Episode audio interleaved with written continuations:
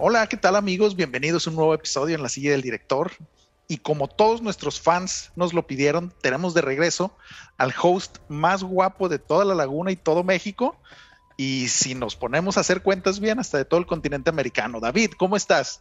Hola, muy bien, Isra. Fíjate que muy contento de estar una vez más aquí en la silla del director. Muchas gracias a mis fans. no, este, pues la verdad es que favor que me haces, pero no, hay, hay muchísimos más guapos que yo. Oye, pues muy contento. El día de hoy es, un, es una edición especial. Tenemos un programa bastante completo y, un programa que nos emociona bastante a los dos, algo que hemos venido esperando por mucho tiempo, años. Entonces vamos a hablar, eh, ahorita van a ver de qué. Pero primero en la sección de noticias, Isra, por ahí nos traes una noticia bastante interesante, amigo. Fíjate que esta noticia va para todos nuestros fans, perdón, sí, para todos nuestros fans que además son otakus, que a pesar de todos los ataques que han recibido por partes de David de que no se bañan, eh, algunos sí, algunos sí lo hacen, no todos, pero esperemos que nuestros fans sí. Eh, esta noticia hace 30 años, justo esta semana, estamos grabando hace 30 años, que se estrenó uno de los animes más famosos en México de toda esta ola, ¿no? De los finales de los 90, principios de los 2000, estoy hablando de Sailor Moon, que cumple 30 años y pues bueno, ya sabes, ¿no? Todas las teorías que había de que había inclusión LGBTQ desde aquellos momentos en Sailor Moon y un güey, ¿cómo se llamaba el, el enmascarado? Bueno, ese güey que nunca hacía nada y nada más salía. Mi trabajo aquí está terminado. Exacto. Y no hizo ni madres el güey. ¿Cómo ves, David? No sé si alguna vez en tu juventud llegaste a ver Sailor Moon. ¿Qué opinas de ella? Yo creo que, que sí, todo el mundo llegamos a ver Sailor Moon. Fíjate que es, es un dato muy curioso porque uno de mis principales. Eh, soy muy fan, quizá mi anime favorito. Y mira que me gusta mucho Kimetsu no Yaiba. Y mira que me gusta mucho Attack on Titan. Y mira que me gusta mucho Jujutsu Kaisen. Ojo, eh, por ahí los que dicen que no soy otaku, soy más otaku que, que muchos. Entonces me gusta mucho esto. Él, ella está casada con Yohiro Togashi, que él es el creador de esta magnífica serie llamado Hunter vs. Hunter. Y sus fans vivimos atormentados porque el señor saca uno o dos mangas por año, entonces quién sabe si lo llegue a terminar. Entonces por ahí está el dato curioso. Sailor que, que sí, eh, sobre todo en México pegó muy fuerte y todavía hay muchas fans y muchos fans de, de este anime y de este manga, ¿no, amigo? Sí, sí, sí, bastante, si te digo. Eh, a pesar de que en Japón se emitió en, en, el 92, empezó a emitirse, digo, acá este, pues sí nos estuvo llegando por los late 90s, ¿no? O sea, 97 por ahí más o menos. Y sí, fue un hitazo, ¿no? Hay que recordar que fue de esta ola, si no me equivoco, TV Azteca. Eh, tuvo un momento donde tenía, obviamente, los Caballeros del Zodiaco, aunque no lo quieran decir así, iba enfocado al público masculino y Sailor Moon al femenino, ¿no? Es, es la neta de lo que se vivía en ese momento. Pero sí, yo también me la aventé todas y con las películas, ovas y todo eso, ¿no? Entonces sí, la verdad es que bastante, bastante recordable para esos momentos de, de la juventud. Digo, no es que estemos rucos, ¿verdad? Pero ya, no, para nada, amigo, para nada. David, Oye, ¿tú qué noticia que, nos traes? Sí, como segunda noticia, una noticia también de antaño, pero que emociona mucho a los fans del cine en general, porque ahora sí está confirmada la segunda parte de Beetlejuice y con el cast original. Entonces, pues la verdad es una película que hemos esperado por mucho tiempo. Eh, en este regreso magnífico y yo diría único en el cine de Michael Keaton. Y es, va a ser muy interesante ver qué van a hacer con esta segunda película y de qué va a tratar y la sátira que van a hacer, porque seguramente van a hacer broma del tiempo que pasó entre la 1 y la 2. Y el único que falta por confirmar, curiosamente, es el, el creador de este universo, el, el, magnífico Tim Burton. Tim Burton, muchas gracias. Ya se me va la onda. este. Y fíjate que va a ser la productora de, de, Brad Pitt. Entonces, pues bueno, esta película seguramente va a ser un hitazo. Eh, ¿Qué recuerdos te trae esta película, amigo? Uy, pues fíjate que en, en el momento en que yo la vi, hay que recordar, si no me equivoco, es finales de los ochentas, ¿no? Mediados de los ochentas. Eh, todavía no nací yo en los mediados. Pero en todo este. Eh, ¿Cómo se llaman? Los sábados de películas en, en Canal 5.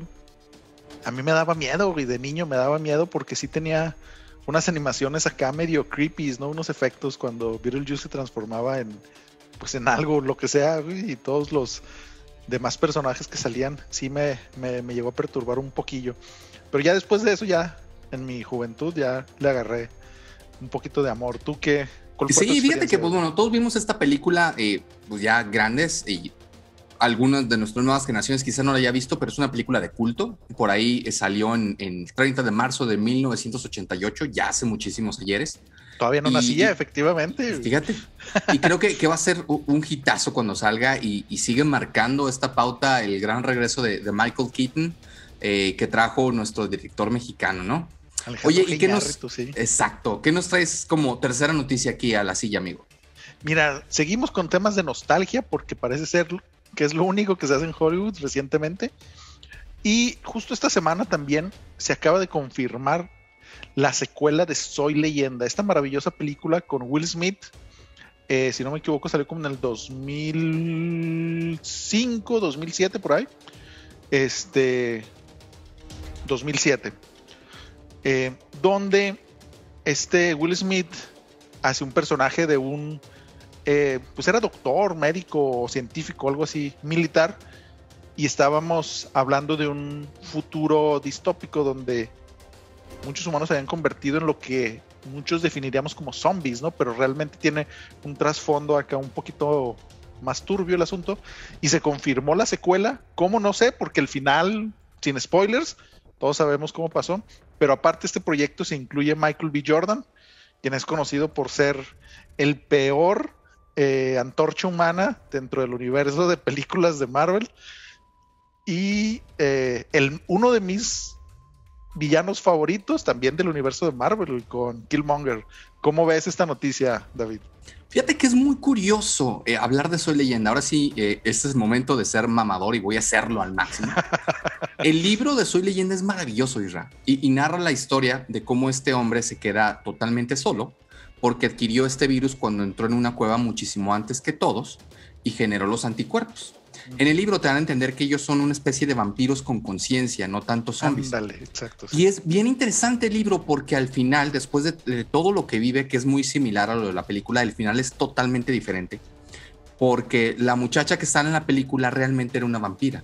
Entonces lo agarran y al final le dicen, no, es que tú eras un terrorista, tú eras un asesino okay. y, y todos te teníamos muchísimo miedo. O sea, tú mataste a muchísimas familias. Claro. Entonces te da a entender, por eso se llama Soy leyenda, o sea, él era la leyenda among everybody else, cosa que era bien interesante porque pensamos que era el bueno y ante los ojos de los demás, como había cambiado los papeles totalmente de la sociedad, claro. él era el malo. Perdieron una gran oportunidad de, de, de, le quitaron el final a una película maravillosa, pero si te soy sincero, me trae bastante hype ver qué es lo que van a hacer ahora con Michael B. Jordan en esta segunda entrega de la magnífica película Soy leyenda, donde la principal actriz creo que fue la perrita Sí, oye, y aparte de eso, eh, pues hay que recordar que en esos momentos estaba muy de moda DVDs y no sé si ya había Blu-rays y todo eso. Hay, había una escena, un final alternativo que me parecía mucho mejor al que finalmente vimos en el cine, ¿no? Y creo que se. Creo que tal vez se proyectaba un poquito más este final que comentas del libro, por, algo que sucede con, con estas personas con las Se la bañaron estaba, porque sí. realmente la importancia del libro era el final. Sí. Entonces, pues hicieron aquí su mamarrachada, pero pues bueno. Sí, y es algo que hemos dicho muchas veces, güey, que en el mundo de las películas, eh, los villanos siempre son los héroes de su lado de la historia, ¿no? Y es precisamente lo que comentas aquí cuando esta sociedad le dice, no, pues es que tú eras el, el que venía a matarnos a todos sin razón aparente, ¿no? Entonces, tú eres nuestro villano. Y pues sí, a ver, final, yo también, la verdad es que sí, tengo mucho hype con eso. Y David, todavía me genera más hype tu última noticia del día de hoy. La, la, última noticia del día, amigos, es, es que está confirmado ahora sí el villano de la, de la gran película precuela que va a haber de Mad Max, esta gran película eh, que, que, hizo este director. Ay, canijo. Y te, ahora sí te agarré en curva. Sí, pero sí, bueno, sí, eh, George Miller. Sobre, George Miller. Va a ser sobre Furiosa, va a ser una precuela, va a ser interpretada obviamente por Anna Taylor Joy, porque va a ser en la juventud. No vamos a ver eh, por ahí a Charlize, esta gran actriz, pero está confirmado el malo de la película y va a ser Chris Hemsworth. Entonces va a ser muy interesante ver qué es lo que van a hacer con esta película. Ojalá y puedan por lo menos rozar lo que hizo George Miller, que se ve difícil, pero pues todos tenemos la esperanza de que hagan algo maravilloso con esta película, ¿no, amigo? Sí, la verdad es que eh, a mí me hypea mucho porque que recordar que Mad Max Fury Road fue catalogada como la mejor película de acción de la década pasada.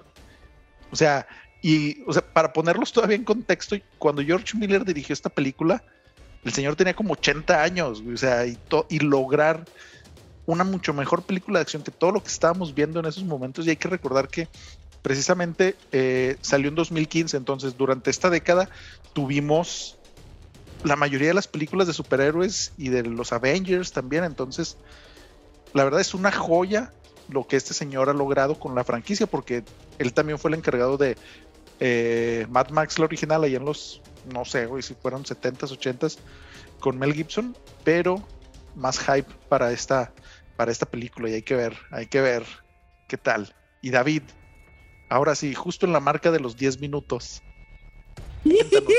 de qué vamos a platicar el día de hoy. Bueno amigos, como ustedes lo saben porque seguramente leyeron el título antes, vamos a hablar de esta película, todavía sin decir si es una gran, eh, mediocre, mediana, etcétera, de Batman o el Batman o la murciélaga. No sé, le usted, Le murciélague. Vamos a empezar con todo, Isra. Vamos a empezar con todo. con todo, la carne al asador. Y mi pregunta para ti va directa sin flechas y fuerte.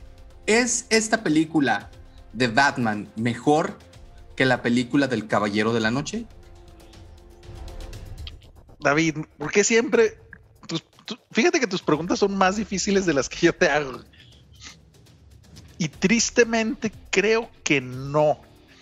O sea, desde mi punto de vista se queda en un digno segundo lugar, pero le faltó un poquito, un poquito para llegar al Caballero de la Noche. ¿O tú qué opinas, David? Sí, de acuerdo. Fíjate que yo sí creo que, que, le faltó, o sea, bastante para llegar a eso, ¿no? O sea, es decir, vamos por partes porque luego no quiero que me vayan a odiar. Es una gran película. Y yo la pondría en el top 3 de las mejores películas de Batman y la pondría sin lugar a dudas en el top 10 de las mejores películas de superhéroes. Pero comparándola con la segunda parte de Nolan, que para mí es la mejor película de superhéroes de todos los tiempos, creo que sí hay una, una brecha bastante grande todavía. Ahora, vamos a darle tiempo. Es decir, esta es la primera película, ¿no? Claro, sí. Aquella era la segunda película, es decir, ya tuvo tiempo para, para generar el espacio, para eh, introducir al personaje, y la segunda fue la, la más importante de todas. Entonces, esta es la primera y ya llegó a ese nivel pues vamos a ver qué nos depara en la segunda, ¿no? Amigos, eh, decirles, esta va a ser un, un, episodio total y completamente con spoilers. Si usted no ha visto Batman, no sé qué está esperando. Entiendo que, que estuvo muy crowded la semana pasada a los cines. Ya usted puede ir. Finalmente no era como en Spider-Man que no, que no había boletos. Sí hay boletos. Puede usted ir a verla. Correcto. Véala. Y regresando en el auto, vaya escuchando la silla del director o tomándose un cafecito o haciendo cualquier eh, trabajo, puede escucharnos en el background. Y ahora sí, amigo, hay varios puntos interesantes que quisiera tomar de esta película y saber tú qué opinas. Eh, más que dar una cronología, creo que hay muchos puntos muy interesantes que hay que tocar sobre esta película, que como dijimos es la película con más duración en la historia como película solitaria de Batman de todos los tiempos. Y que empezando por ahí creo que, que tiene un buen ritmo, es decir, no hubo un momento en el que yo me sintiera cansado o que la sintiera pesada creo que, que, hay momentos en los que baja un poquito, pero inmediatamente logra subir. Entonces, eh, pues empezar por ahí, ¿qué te pareció, amigo? Fue una película muy larga, pero ¿a ti se te hizo pesada? Fíjate que pesada no. Sí lo resentí un poquito, porque ya yo ya también, yo ya estoy viejito y sí. en las pompis. No, güey, tuve que salir como. sí, sí, güey. Casi, casi en, en, un poquito antes de las dos horas.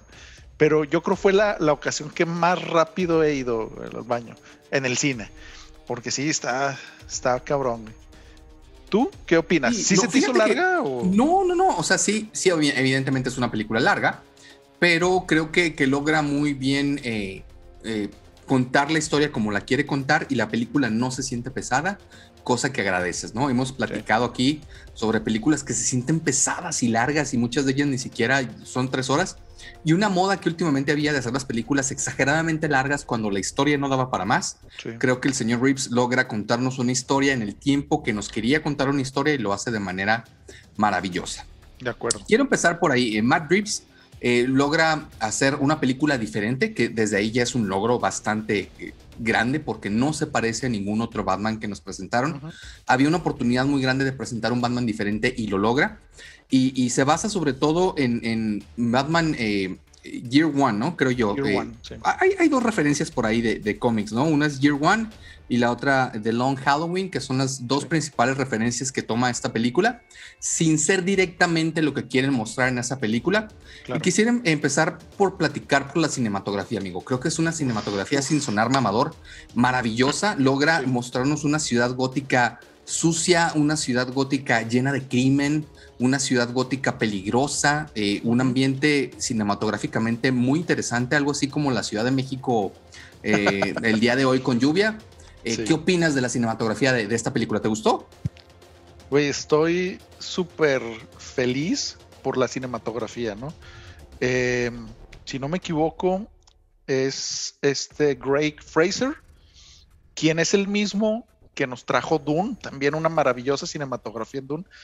Y algo, algo que me gustó mucho en, ese punto y que también quiero pensar que va eh, de la mano del guion es en los primeros minutos, cuando escuchamos esta narración del mismo Batman, cuando tienes estos enfoques a la oscuridad, O sea, y esta sensación de parte de los criminales de no saber si realmente está Batman ahí en la oscuridad, ¿no? Y hasta él mismo lo dice, yo traigo la oscuridad. Y, no te dio esta sensación de chilling, que eso me gustó bastante.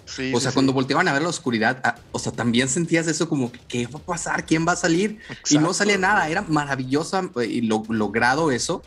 Eh, que él ya nos había traído algo similar, eh, lograron con, con Rogue, con, con esta maravillosa película de Star Wars, que también eh, hay dos, tres momentos de la película que nos hace recordar cuando se vio Darth Vader, ¿te acuerdas? Sí, justo es lo que te iba a decir, güey. Esa parte, Ajá. perdón que te interrumpa, güey, pero esa parte de esta escena donde, no, si no me equivoco, iba a perseguir al pingüino, ¿no? Que corta la electricidad y nada más vemos esta parte de las peleas dependiendo de los disparos que se están dando, ¿no? Es maravilloso y como bien dices, hace referencia o, nos recuerda mucho a esta, yo creo la mejor escena de, de esta nueva ola de películas de Disney, de todo lo que ha hecho con Star Wars, ¿no? Que es en este pasillo cuando Darth Vader va matando a diestra y siniestra eh, gente por tratar de recuperar los planos de, de la estrella de la muerte maravilloso esa parte. Sí, increíble esta parte, cómo llega Batman. Eh, me gustó mucho lo que hicieron también con el uso de, las, eh, pues podremos decir, artes marciales que utiliza. Eh, estuvieron bien logradas. Me daba por ahí miedo de, qué pudieran hacer con el actor. Creo que se lograron muy bien. Esta escena sí es icónica y nos remonta precisamente a lo que hicieron con Darth Vader, pero se vale porque es la misma persona, entonces se vale totalmente. Y sí, él entra para atrapar a Marioni, porque te daba ah, miedo que la fueran a matar el Gatúbela, ¿no?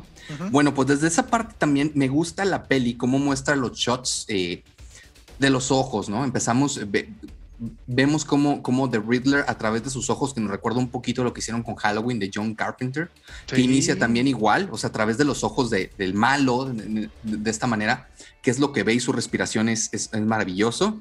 Y, y, la película nos muestra muchos momentos y muchos objetos que a la postre van a significar algo. Y, eso me gustó bastante, o sea, eh, es una de esas películas en donde sí se vale pensar y sí te dan crédito a ti como espectador para que vayas intentando resolver este acertijo que me gusta, me gusta bastante, ¿no? Esta, esta parte donde muestra los ojos del, Riddler, como te digo.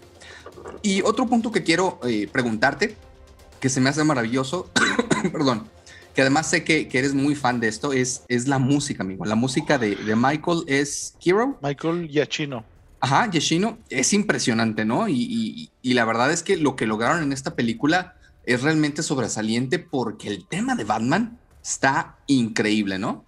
Sí, es, es, creo yo que obviamente de la mano, si no me equivoco, es Danny Elfman el que hizo el tema original.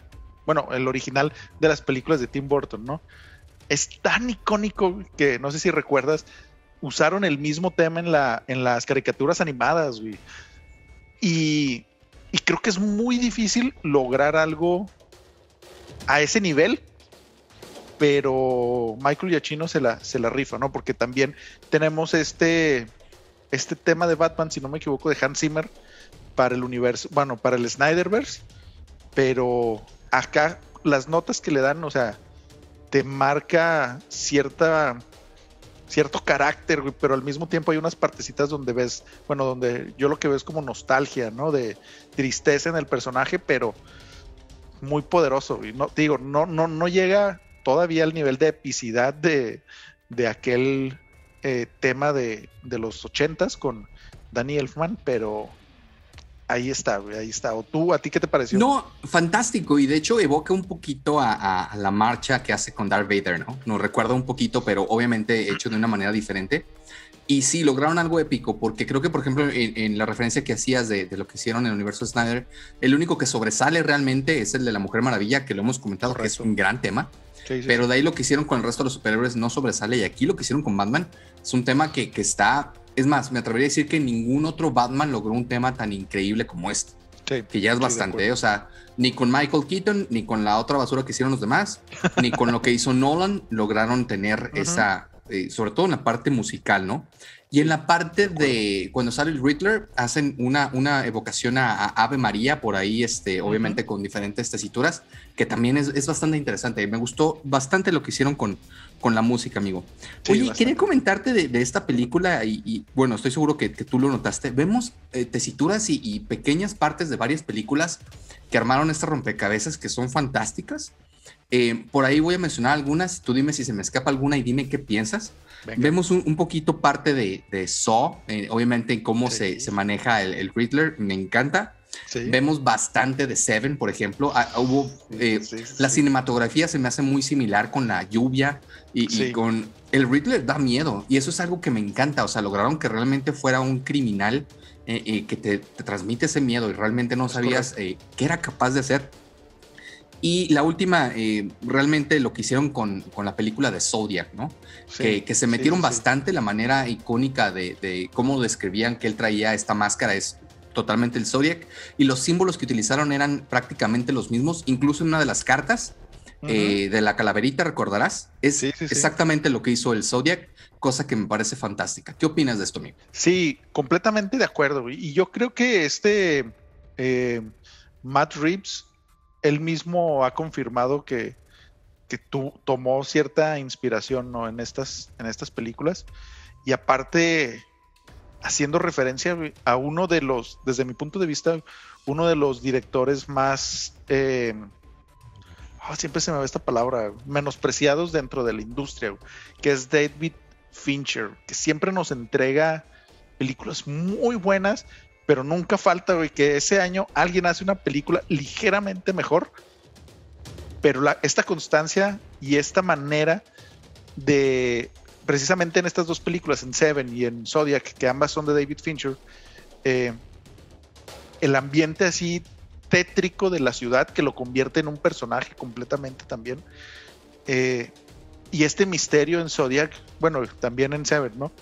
Como que sí le da mucho o sea, como si yo lo interpreto como que Matt Reeves le está haciendo una referencia directamente a, estos trabajos de David Fincher, ¿no? Oye, amigo, y bueno, en esta parte te quisiera preguntar acerca del cast, pero antes de preguntarte del cast en general, eh, el elefante blanco, ¿no? Lo que hemos venido diciendo durante todos estos años desde que fue elegido y una controversia que ha sido siempre, yo diría que con el desde con Michael Keaton porque también cuando lo eligieron, todo el mundo dijeron, ¿qué? ¿Este güey va a ser Batman? Sí. ¿Qué opinas de este Batman? ¿Qué, ¿Cómo fue la actuación? ¿Qué te parece? Mira, estoy eh, como contrariado. La verdad, yo desde el momento en que lo anunciaron, aunque ustedes, o sea, me refiero a ti y a nuestros amigos de Nerdify, me tiraron hate por confiar demasiado en Saludos a nuestros amigos de Nerdify, que dice David que ya le manden su cheque de, marzo, por favor. Eh, yo siempre he confiado en Matt Reeves y en, en Edward Cullen.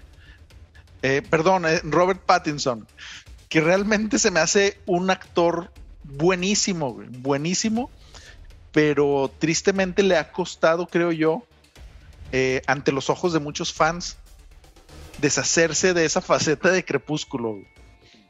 Pero hay que recordar, o sea, que desde Crepúsculo a la fecha han pasado, no sé, 10 años. Y, y en ese inter nos ha dado cosas muy interesantes, muy buenas, como es, por ejemplo, más recientemente El Faro, Tenet, y justo el 2020, güey, una película de la que nos hablaste, El Diablo a todas horas, o sea, es, es, muy, muy bueno lo que puede lograr. Estoy feliz con el cast.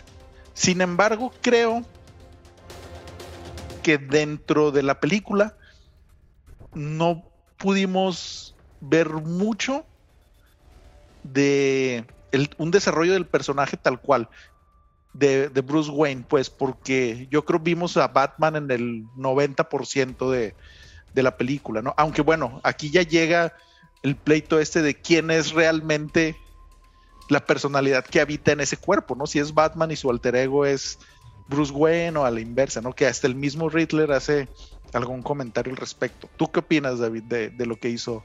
Sí, fíjate que lo habíamos comentado y, lo habíamos por ahí dado el, beneficio de la duda y creo que Robert Pattinson nos entrega una actuación eh, que merece que por fin se deshagan de, todos aquellos que duraron de él. Es una actuación sólida, es una buena actuación. Em, desgraciadamente con este tipo de personajes, sobre todo con, con Spidey y con Batman, siempre vamos a tener eh, quién es mejor Spider-Man, quién es mejor Peter Parker, quién es mejor Batman, quién es mejor Bruce Wayne, ¿no? En, ese sentido lo hemos comentado, por ejemplo, hemos dicho que Van, eh, Ben Affleck es un gran Bruce Wayne, y aquí, por ejemplo, eh, creo que hay sí, una de las pequeñas cositas que le podemos poner a la película, hay, hay por ahí tres puntos que tengo yo que, eh, áreas de oportunidad que identifican la película, es, esta es una de ellas. Y no es culpa de Pattinson, es culpa del guion. no, vemos, no vemos a un Bruce Wayne. cuando vemos a Bruce Wayne, vemos a Batman. Es decir, él, es, él está siendo Batman sin ser realmente Bruce Wayne, cuando en los cómics siempre hay una separación, ¿no? O sea, él, él entiende muy bien quién es Bruce Wayne, el, papel que él desarrolla y quién es Batman, ¿no? Y aquí eh, lo que me gusta y lo que te da a entender la película y que da espacio a, esto es que, bueno, dice, bueno, tranquilos que este es el, Batman joven, ¿no? Es el, Year 2, su segundo año como Batman, entonces está aprendiendo a lidiar con todo esto, ¿no? Pero la manera en la que él se, desarrolla, platica con los otros personajes cuando es Bruce Wayne, pues realmente lo vemos siendo Batman sin máscara, ¿no? O sea, realmente nunca ves eh, la única parte donde realmente ves lo que él siente y, por qué se siente así es cuando platica con Alfred. Pero hablando en, términos generales, eh, si pudiéramos ponerle un 10, yo le pondría un 9. o sea, de, 0 a 10, yo le pondría un 9 a Pattinson. Sí, de acuerdo. Eh, creo que Bale está rozando por ahí el 9.5, pero no en todas las películas. Creo que en la segunda lo logra, en, la primera no. Yo creo que es de la más flojita, de hecho, de, de la primera. Pero vamos a ver, esta es la primera película, ¿no? El resto del cast me parece fantástico, amigo, y, creo que, el que sobresale más, obviamente quitando la parte del Riddler que... No, no, no, Paul Dano es... Mis respetos, ¿eh? O sea, wow. Muy cabrón. Eh, Gordon también se me hizo muy bueno. ¿Qué opinas de, qué opinas de esto, amigo? Fíjate que eh, me parece bien. Eh, no puedo decir que es mi Gordon favorito, porque todos ustedes saben que Gary Oldman tiene un lugar especial en Gary Oldman. Pero muy bueno, y La neta, me parece maravilloso el, papel, el guion, cómo lo van tratando, ¿no? A lo largo de, esta película. Y yo sí espero mucho. Eh, si no me equivoco, están desarrollando alguna serie del cuerpo policíaco de, de, Gotham. Entonces esperemos ver, porque aquí todavía no es el, comisionado, ¿no? Todavía no es comisionado Gordon, todavía es, eh, pues no sé, algo, alguien un poquito por debajo, lieutenant. ¿Que ¿Cuál sería en español? Bueno, es que lo que pasa es que no aquí no tenemos realmente esas subdivisiones, tampoco hay un DA, por ejemplo, un District uh, Attorney, tampoco existe tal cual la figura similar en, México. Hay una figura similar, pero no es lo mismo. De eh, que en esa parte, por ejemplo, eh, qué bueno que ahorita la mencionas porque no la tenía anotada hay muchas cosas que si no entiendes el idioma es muy difícil hacer la traducción. Sobre todo con lo que hace el Riddler. En uno de los acertijos que él dice, que él te dice, bueno, da el acertijo y la respuesta era He lies still, quiere decir que él, que él se, sigue manteniendo, eh, es un juego de palabras en inglés que no se puede traducir al español tal cual. Se puede entender la idea, que quiere decir algo así como que cuando estás muerto sigues permaneciendo, eh, sigues, estando... Mintiendo. Sigues mintiendo, es, es, la traducción literal, pero en, inglés es un juego de palabras porque lying still quiere decir que pues sigue él eh, estando digamos que en el suelo sin moverse. ¿no? Eso, exacto. Entonces es, es, muy, muy difícil hacer esa traducción en español y hay como dos o tres cosas en la película que si no entiendes el idioma es muy difícil traducirlo. Eh, me pareció maravilloso lo que hicieron con el Riddler y sus acertijos. Me gustó mucho el, cast y también quiero darle una nota alta a, a Selina Kyle, la hija de Lenny Kravitz. Para mí, esta es la mejor gatúbela. ¿eh? No me gustó lo que hizo Anne Hathaway, la verdad. Sí, no, a mí tampoco. Y, lo que vimos hace muchísimo tiempo en las películas eh, de Batman, digamos, son un, Batman glam. Eh, realmente lo que hizo Tim Burton era algo totalmente diferente. Y, era una, una actuación caricaturesca, ¿no? Sí, de, acuerdo. Entre lo que hizo Anne Hathaway y lo que hizo ahora la señorita Kravitz, me quedo mil veces más con lo que hizo Kravitz y, y que ya es mucho decir que ya está por encima, ¿no? ¿Qué opinas tú? Sí, también. La verdad es que tenía mis dudas con, con Zoe Kravitz, pero desde que vi eh, Big Little Lies, donde ella también sale, de la cual ya les platicamos en el podcast, y la verdad hace una demostración muy buena de actuación, dije, ok, ya puedo estar un poco más tranquilo, ¿no? Con, con ese punto. Y sí, la verdad es que bastante bien, bastante eh, sólida su actuación y creo que creo que, que, va por buen camino lo que, lo que están haciendo, ¿no? Oye, amigo, otro punto que traigo que, que, me parece muy interesante y que creo que no lo habíamos visto por lo menos así tan fuerte, son dos cosas. Uno, eh, el que pongan realmente el Batman detective, que todo mundo lo queríamos ver. De acuerdo. Eh, creo que es un buen guion, es un, eh, el guion es magnífico, la verdad, pero aquí hay un juego que es difícil porque tú tienes que ceder como aficionado de Batman y entender que está en el segundo año. Sin embargo, si se supone que Batman tiene este mote de ser el mejor detective de todos los tiempos, es el mote que da en los cómics, el the greatest detective de todos, pues se le van como tres o cuatro cosas muy obvias, ¿eh? incluyendo lo que... dijo por ahí Oz de la rata alara en vez de el rata alara. Eh, entiendes, ¿no? Esta parte que dices, bueno, I'm gonna cut um, some slack porque se supone que está en su segundo año, ¿no? Claro pero también dices, ok, estás en tu segundo año, pero pues, pero bueno, son, de algunas cosas que te digo que tienes que soltar y entender. Eh, otra cosa que me gustó que quiero que me comentes también, tú qué opinas, es esta relación que logra con Gordon, donde realmente los vemos interactuar y ayudarse y realmente tratar de resolver el crimen, cosa que nunca habíamos visto en ninguna otra película, por lo menos así, ¿no? Es decir, yo te doy información, tú dame información y los dos trabajamos para llegar al fin eh, no se había visto una actuación y, que le dieran tanto tiempo al comisionado, bueno, en este caso no es el comisionado Gordon, pero me gustó mucho, ¿no? ¿Y qué opinas de estas dos, de estas dos cosas que te digo, amigo? Mira, quiero retomar unos puntos anteriores, porque dentro del, del elenco, yo creo que faltó mencionar el maravilloso papel que hizo Colin Farrell, que si tú lo ves y lo escuchas, güey, no es Colin Farrell, estoy así en shock con eso también, ¿no? Súper bien por él. En el tema de que se le fueron dos, tres cosillas, estoy de acuerdo contigo, pero no al 100%. ¿Por qué? Porque lo más seguro es que no le dieron el tiempo suficiente para prepararse a Batman. Saludos, Nerdify. Entonces ya por ahí se le va. Pero sí, eh, ya fuera de bromas, güey, esta relación precisamente entre, entre Gordon y Bruce me parece muy bien lo, como lo describes y lo que hicieron. Porque anteriormente, por ejemplo, en Nolan hay que recordar que era cuando ya estaba así muy cabrón el asunto de que hablenle a Batman y que él haga todo el desmadre, o sea, que él haga todo el jale que nosotros no pudimos hacer, ¿no? Básicamente, ¿no? Así a grandes rasgos. Y, y aquí yo creo que viene muy de la mano del trabajo detectivesco que tiene que hacer Batman y de esta ayuda donde obviamente ya estamos viendo que ambas partes se benefician, ¿no? O sea, tanto Gordon, bueno, la policía, como, como Batman. Entonces, me parece muy bien esta, esta temática de, de, trabajo en equipo, ¿no? Que es algo que, como bien dices, creo que no habíamos, no habíamos visto antes, por lo menos no con el papel de, Gordon. Y, yo creo que también de aquí se van a agarrar para que Gordon ya en la siguiente película ya sea el que va a ser comisionado, ¿no? Sí, sí amigo, totalmente de acuerdo. ¿eh? Sí, qué bueno que mencionaste lo de Colin, que roba, ¿eh? O sea, cada escena donde está él roba cámara. Es maravillosa su escena. Y me gustó mucho lo que hicieron con el pingüino porque creo que puede dar mucho este pingüino. Era un personaje que iba a ser muy difícil trasladarlo realmente a, la pantalla grande. De acuerdo. como lo hicieron como un, crime lord, es, maravilloso. Y lo que hizo Colin es de llamar la atención. Eh, van a hacer su serie. Ya, ya está totalmente autorizada.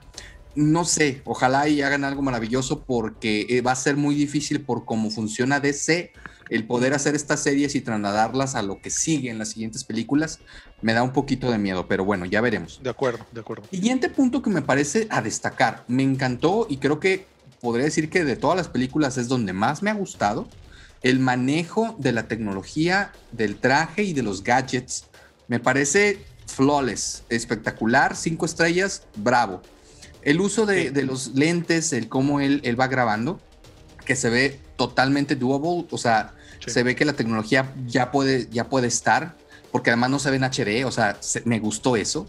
Me gustó todos los gadgets que trae, incluido en el, pecho, que por todos nos preguntábamos, ¿qué mierdas es eso? Bueno, y aquí ya te lo muestran, y que es una, una parte que utiliza en dos partes de la película, que, que además de ser el emblema, es una especie de, de knife, me encantó. Eh, el cómo utiliza, por ahí tiene una computadora maravilloso, y luego vemos que trae como unas flechitas que me hubiera gustado verlas, nunca las usó, pero también se ve, se ve cool, o sea, se ve bastante cool. Vemos el rappling, que siempre clásico, sobre todo en, las, en esta serie maravillosa animada, lo usa en un par de ocasiones. Y la parte que más me gustó de, todas, el Batimóvil bien, digo, siempre va a haber un tema por ahí, eh, no me pareció malo pero donde saca la adrenalina dije, bravo, eh, qué bien. si es algo que Batman usaría, porque lo ves que está todo jodido y dices que ahora qué va a hacer, saca adrenalina, se inyecta y le da el boost para poder continuar. Me encantó, porque hasta hay un pequeño detalle donde como este traje es blindado, tiene como una especie de tapón, entonces tiene que quitarse el tapón porque pues obviamente es blindado para poderse inyectar la adrenalina. Fantástico. ¿Qué opinas de los gadgets de, de Batman en general, amigo? Sí, yo, yo estoy completamente de acuerdo contigo. Hay que recordar que eh, a lo largo de estas películas, quitando a Adam West, obviamente, hemos pasado de cosas muy decentes a cosas extremadamente ridículas, como la tarjeta de crédito de Batman. Este, pero sí, yo también creo que esto es lo más cercano que pudiéramos ver, creo yo, a tecnología de la vida real utilizada por un ser, no, no quiero decir un ser humano promedio, porque obviamente no todos tenemos el dinerazo que tiene eh, Bruce Wayne, pero... Tú, estás cerca, amigo, ¿eh? Ahí estás ahí ya dos, tres años más y ya te vamos a ver con tu traje de Batman. Güey, siento que sería como Kick-Ass sin su poder ese de, aguantar chingazos. Oye, amigo, incluso esta parte donde salta el edificio, que, logra, eh, se ah, ve muy real, como me encantó que se dieran la madre, fíjate. O sea, bien, por dos razones. Por uno, te dicen, es un Batman que está aprendiendo. Y por otra, porque sí está muy difícil hacer esa maniobra que intentó hacer.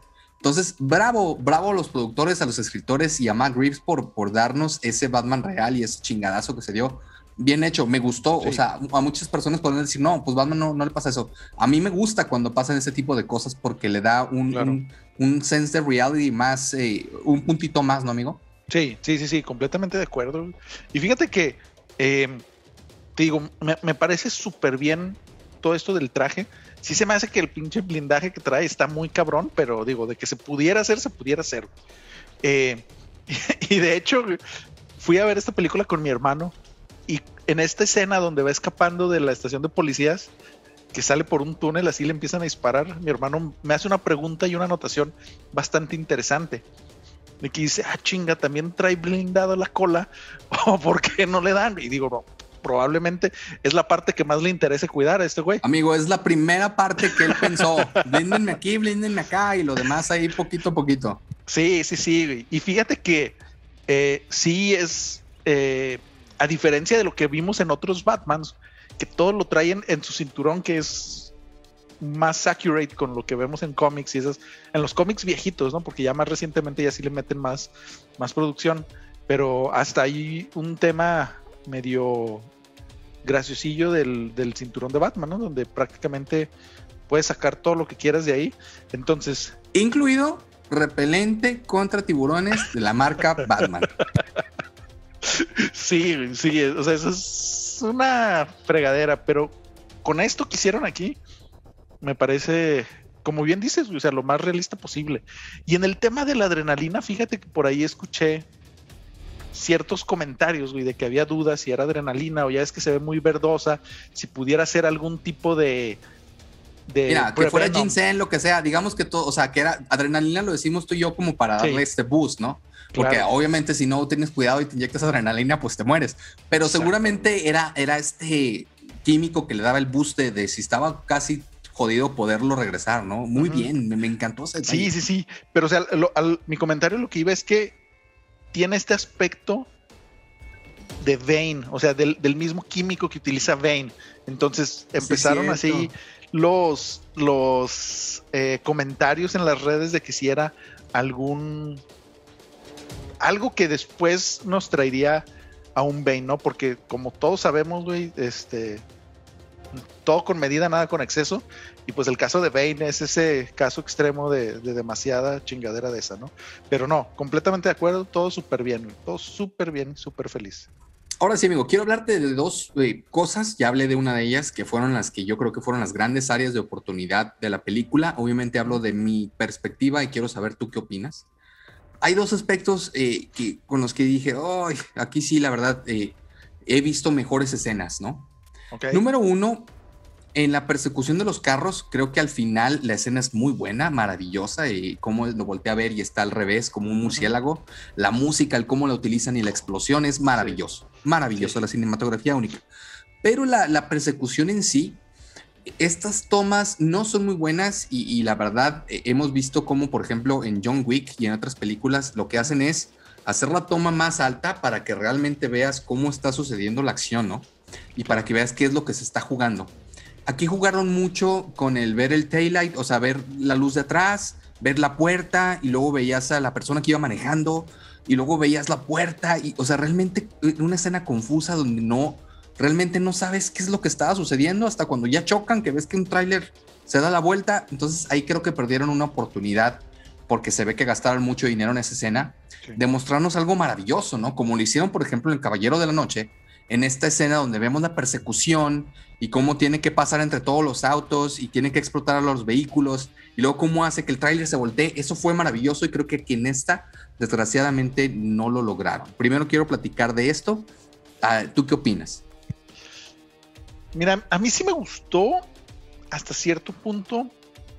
¿Por qué? Porque si bien tenemos como referencia esas escenas en la trilogía de Nolan, hay que recordar también que tenemos muchas persecuciones en muchas películas donde hacen cambios de cámara tan rápidos y tan innecesarios, así como las escenas de acción, ¿no? De, pelea, donde no sabemos qué es lo que sucede.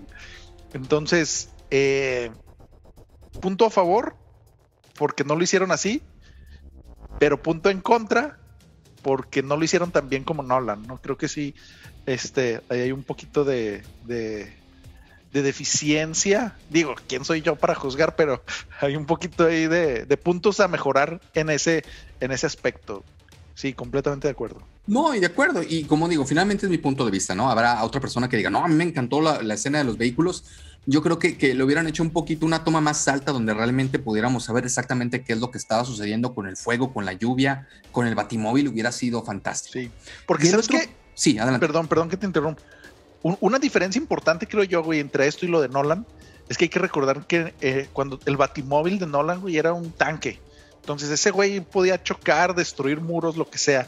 Y este Pattinson traía, pues no sé. Era como un muscle car, ¿no? sí. sí Ajá. Y también, tanto el tanque de Nolan como la moto que utilizaba traían armamento. O sea, traía metralletas y todo. Entonces sí podía ir quitándose objetivos del camino. Algo que este güey no. Probablemente para la segunda versión ya le va a meter algo de, armamento, ¿no? Pero sí, quería recalcar ese punto. Pero sí, o sea, lo que comentas de la calidad de la persecución, sí creo que, se pudo haber mejorado bastantito. Y el otro punto que para mí es el, máximo flaw que tuvo esta película, es decir, el error más grande o el área de oportunidad más grande, porque por ahí dicen los, los, los, grandes del cine, incluido Hitchcock, que es nunca muestres todas tus cartas y siempre déjale al público área de no saber, ¿no? De uncertainty. Mientras menos sepan de algún tema, es mejor porque te deja esa sensación de quién será, qué será, ¿no?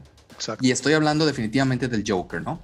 En la eh, que, eso es algo que hizo muy bien Nolan. Acaba la primera película y lo único que vemos del Joker es una carta. Y todos flipamos, dijimos, no manches, va a salir el Joker, ¿no? Exacto. Con una pequeña carta, nada más. No nos mostró nada más. No sabemos quién era, no vimos el cast, no.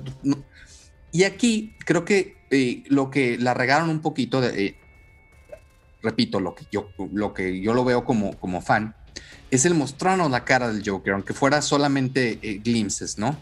Si nos hubieran mostrado un Joker de espaldas, por ejemplo, donde únicamente hubiéramos visto su, cabello crispado en la parte de atrás, incluso un poquito de color, hubiera sido fantástico y, hubiéramos flipado un poquito más. Como si nos muestran un poquito de su cara y, incluso la vemos desfigurada, pues ya haces muchas Mm, dices, bueno, entonces eh, va a ser esa versión del Joker de los cómics, porque hay varias versiones del Joker, ¿no? Y ah, no, no me encantó que lo hicieran así porque cuando lo escuché flipé como todos. Todos flipamos porque obviamente Joker, Joker es el mejor villano en la historia de los cómics. Sí. By far. O sea, y el que no diga realmente no tiene idea de lo que es eh, los cómics. Es, es, el mejor villano de todos. Claro. Y, y creo que desaprovecharon una oportunidad ahí, ¿no? ¿Qué opinas? Sí, también, completamente de acuerdo. Obviamente en su momento sí, como tú dices, estuvimos flipando de que mames, güey. Pero no pensé que fueran a mostrar tanto. Ya desde tiempo atrás ya estaba em, precisamente ese rumor de que este actor iba a ser el Joker, que es Barry Cogan, para quien no lo recuerde. Él salió en Eternos, era Druig que es el que podía controlar la mente de, los humanos. Entonces, eh, también salen Dunkirk y otras, ¿no? Pero esa es como que la más reciente. Y la verdad es que, no sé, güey, no sé, no sé cómo sentirme, porque obviamente venimos de dos Jokers muy fuertes, cada uno en su estilo. Ah, bueno, no, quiten a, a Jared Leto, pero incluso ya podemos decir que, lo redimieron un poquito, ¿eh? O sea, lo que hizo con el Snyder Cut, o sea, sí, sí, se vio que, que, fue culpa más del director. Son grandes Jokers todos, quitando un poquito, estoy de acuerdo contigo, Aleto, pero de ahí en más, todos los Jokers son monstruos. Sí, es correcto. Entonces, no sé. Quiero creer, que este actor puede llegar a ser un gran Joker, así como le dimos nuestro voto de confianza a Pattinson y a algunos otros en el pasado. A este, a Paul Dano también que traía ahí sus detractores. Pero yo también concuerdo en que tal vez si solo hubiéramos escuchado su voz, hubiera sido más que suficiente, ¿no? Bueno, su voz y su risa hubiera sido más que suficiente. Él jugando con algo en la mano, su pelo, no sé. Obviamente, sí. Sí, amigo, definitivamente. Oye, otro punto que, quiero, que quiero eh, comentar contigo. Me gustó y me dio un poquito de, miedo la parte donde al final, eh, la verdad es que el Riddler gana. Me encantó, me encantó eso la película. que no quede dudas, amigos, que no le quede la duda a nadie. El Riddler lo agarraron no por Batman, lo agarraron porque él se entregó, que era la última parte de su plan. De su plan, exacto. Eh, logró que explotara eh, todo lo, que él había planeado y la ciudad se inundó. Y, lo único que hizo Batman fue, digamos, que, apagar un poquito los incendios que generó él, ¿no? Por incendios me refiero a los asesinos estos eh, que convenció que qué miedo, esa parte se me hizo muy real. Hay mucho loquito por ahí fuera y si pudiera ser totalmente real eso. lo hemos visto en Estados Unidos con lo que sucedió en Las Vegas y en muchas partes del mundo, ¿no? También cuando tomaron el Capitolio y eso se me sí, hizo Sí, sí, o sea, te digo, o sea, por eso te da miedo porque dices que esto sí puede suceder. Me encantó esa parte, o sea, el Riddler ganó al 100 y lo único que hizo Batman de, de, lo que él ganó, que también me gustó, es en la parte personal y de descubrimiento de qué Batman va a ser, ¿no? Al principio, esta parte que me encantó también cuando le dice Vengeance, vemos un Batman resentido, un Batman que, está buscando eh, pues, realmente el camino que quiere, ¿no? Y le da este, este, esta, esta luz cuando al, casi al final de la película que está golpeando a esta persona, eh, cuando decimos lo de la adrenalina, él le dice, ¿quién eres? I'm Vengeance. Y como que él agarra la onda dice, no, ¿sabes qué? Se me hace que la estoy cagando, ¿no? y vemos cómo él empieza a ayudar a la gente, ahora sí, literal ayudar a la gente, no a golpes, sino tratar de rescatarlos. Y esta escena icónica que me gusta mucho de esta película, que lo hemos estado diciendo, que te dice sin decirte que realmente lo que está sintiendo Batman, eh, ahora sí voltea la luz, ¿no? Y, como, o sea, y te da a entender que este Batman está realmente descubriendo quién es. Ahora sí te voy a dejar hablar, amigo. ¿Qué opinas de esto? Mira, sí, eh, no, no, lo había pensado tan así de que el Riddler ganó, pero sí, tienes toda la razón. O sea, cumplió su plan, que era lo que... Yo creo que el 97% del plan lo logró. Este, el restante, pues sí, obviamente se tuvo que ayudar de gente menos chingona que él y ahí fue donde la regaron un poquito, pero, pero sí, o sea, esta película se siente como una derrota en el ramo heroico, por así decirlo, de Batman, ¿no? O sea, no logró atrapar al criminal antes de que cumpliera su plan, destruyeron la ciudad por completo, estuvieron a punto de matar a, la alcaldesa, después de que mataron a puro alto perfil dentro de la ciudad, bueno, que él mató a puro alto perfil dentro de la ciudad. Este, y, esta escena, perdón, antes de eso,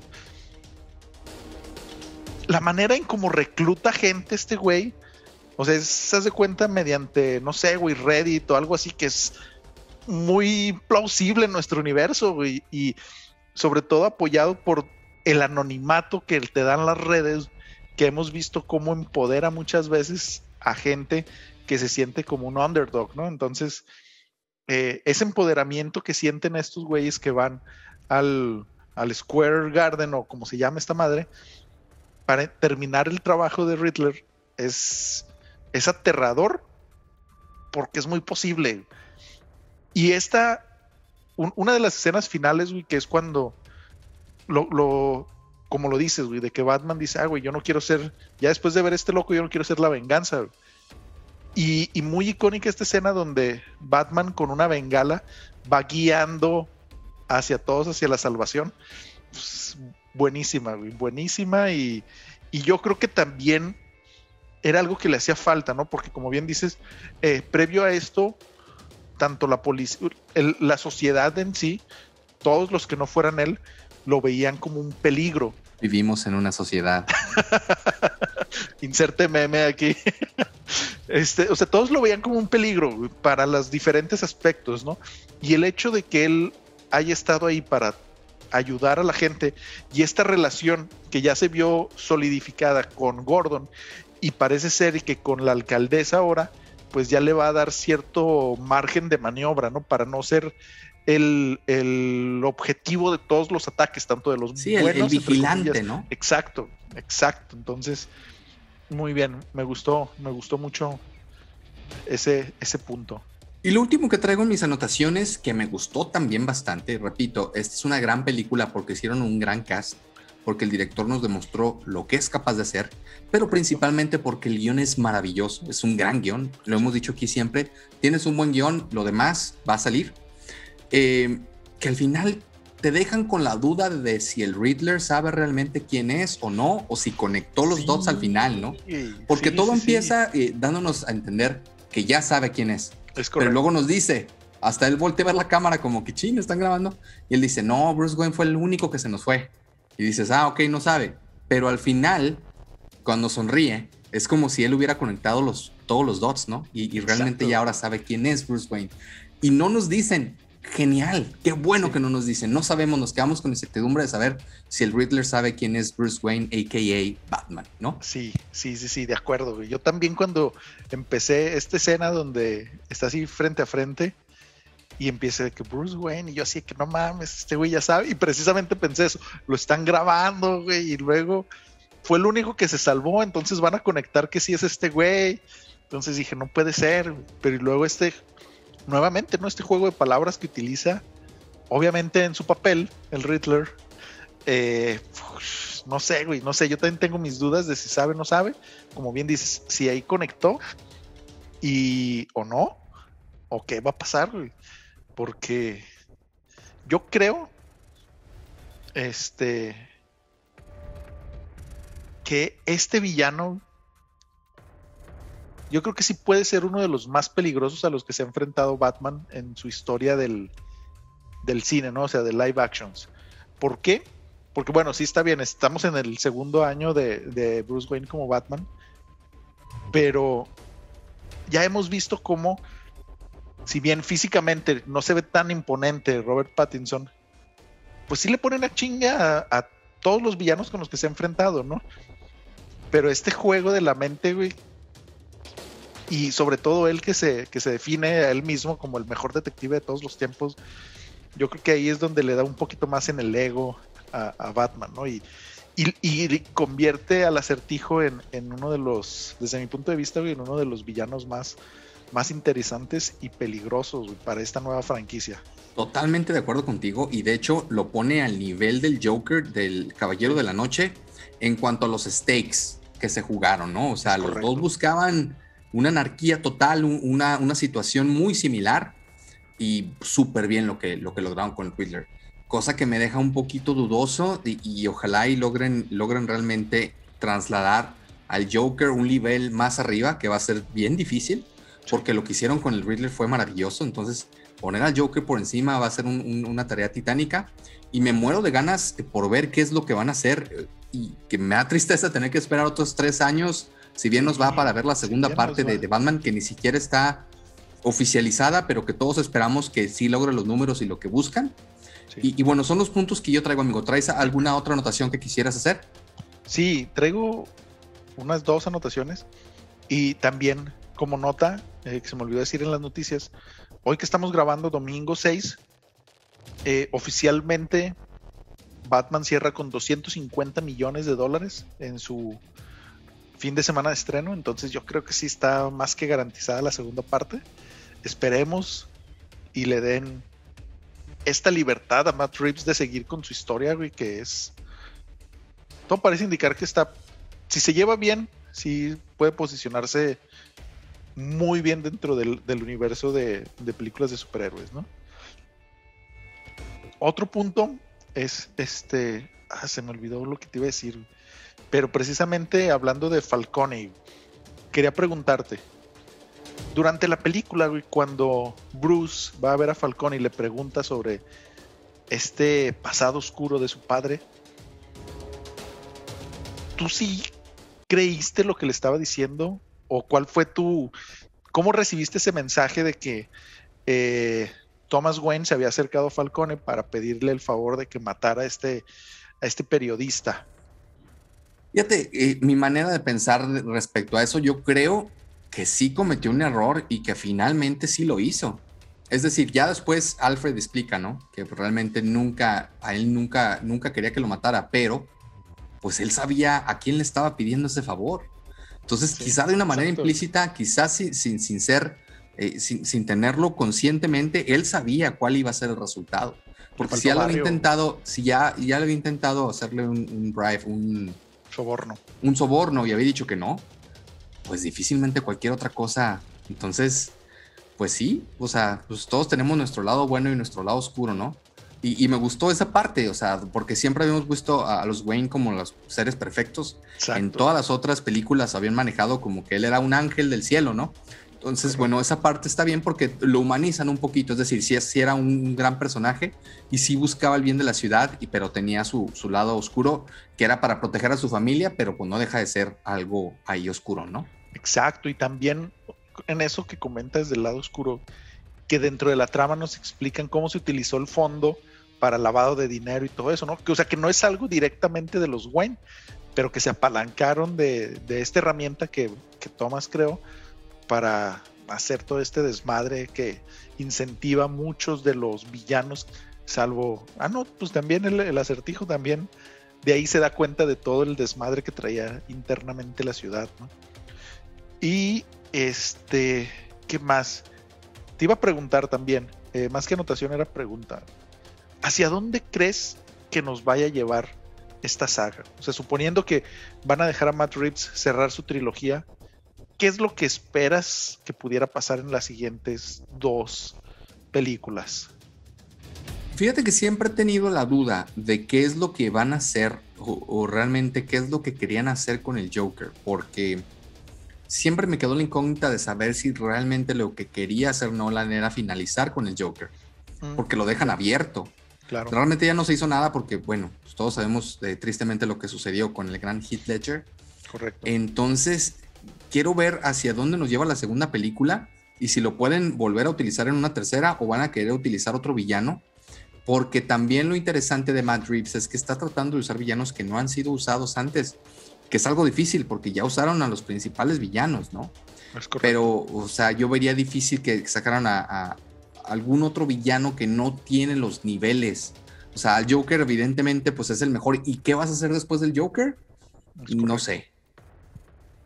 Fíjate que yo había escuchado, no sé si sea cierto, eh, después lo confirmamos con nuestros amigos más conocedores de Batman, pero había escuchado que Matt Reeves había dicho que le interesaría traer para una siguiente entrega al Doctor Frío, que tristemente ya lo vimos interpretado por Schwarzenegger en alguna de las películas, no sé si de Schumacher o de quién, eh, pero yo creo que me parece un, es un personaje incomprendido, creo yo, que por ciertas acciones lo encasillan en, el tema de villano, ¿no? Pero que también, bueno, pues todos los villanos tienen una historia trágica, ¿no? Y muchas veces también nuestros héroes. Pero no sé qué tan, qué tanto pudieran adaptar al Doctor Frío en, nuevas, en estas nuevas entregas que son más ancladas a la realidad, ¿no? Entonces, eso me, me genera un poco de dudas. También, este, lo que comentas, o sea, una vez que saques tu cartucho más pesado, que es el Joker, siempre va a ser lo máximo en, el universo de Batman, que sigue, o sea, que sigue después, ¿no? Y también se, se comentó mucho, de hecho, estaba esta teoría por parte de, si no me equivoco, por la gente de New Rockstars, que pensaban que esta película nos podía dar la introducción al, ¿cómo se llama? La corte de, de los búhos o algo así. De los búhos, ah, eso sería maravilloso, eso es algo que todos quisiéramos ver. De hecho, qué bueno que lo mencionas, creo que con eso pudieran cerrar, ¿eh? si cerraran con la corte de los búhos después del Joker. Exacto. Sería increíble. Sí, sí, sí, sí. Entonces, mi idea es precisamente esa. O sea, porque bueno, también pensé en, en su momento de que tal vez la segunda parte pudiéramos ver a un pingüino que ahorita no está al full de su potencial, ¿no? Porque hay que recordar que en esta película él trabaja para Falcone, pero con la muerte de Falcone, pues el más indicado para quedarse como el, el señor de todos los crímenes dentro de, de Gótica sería él. Sin embargo, con, con la serie que están desarrollando, no sé si lo van a dejar un poquito más hacia un lado o si van a utilizar esta serie como para explicar cómo él se hace con el control ahora con todo el desmadre después de que Falcone muere para meter al Joker en la segunda y cerrar precisamente con la corte de los búhos. No sé, eso me parecería lo más. Oye, y me gustó mucho que casi no mencionaran a Batman. O sea, que hasta el, el, Oz o el pingüino le echa carrilla de que, ¿qué onda, Vengeance? O sea, que casi, casi nadie le dice Batman. y está bien, porque se supone que es su segunda, su segunda parte, ¿no? Amigo, y esas son las anotaciones que traigo. Eh, no hemos dado calificación en escala de Nolans yo sí le daría un 5. Sí. Es nuestra máxima calificación.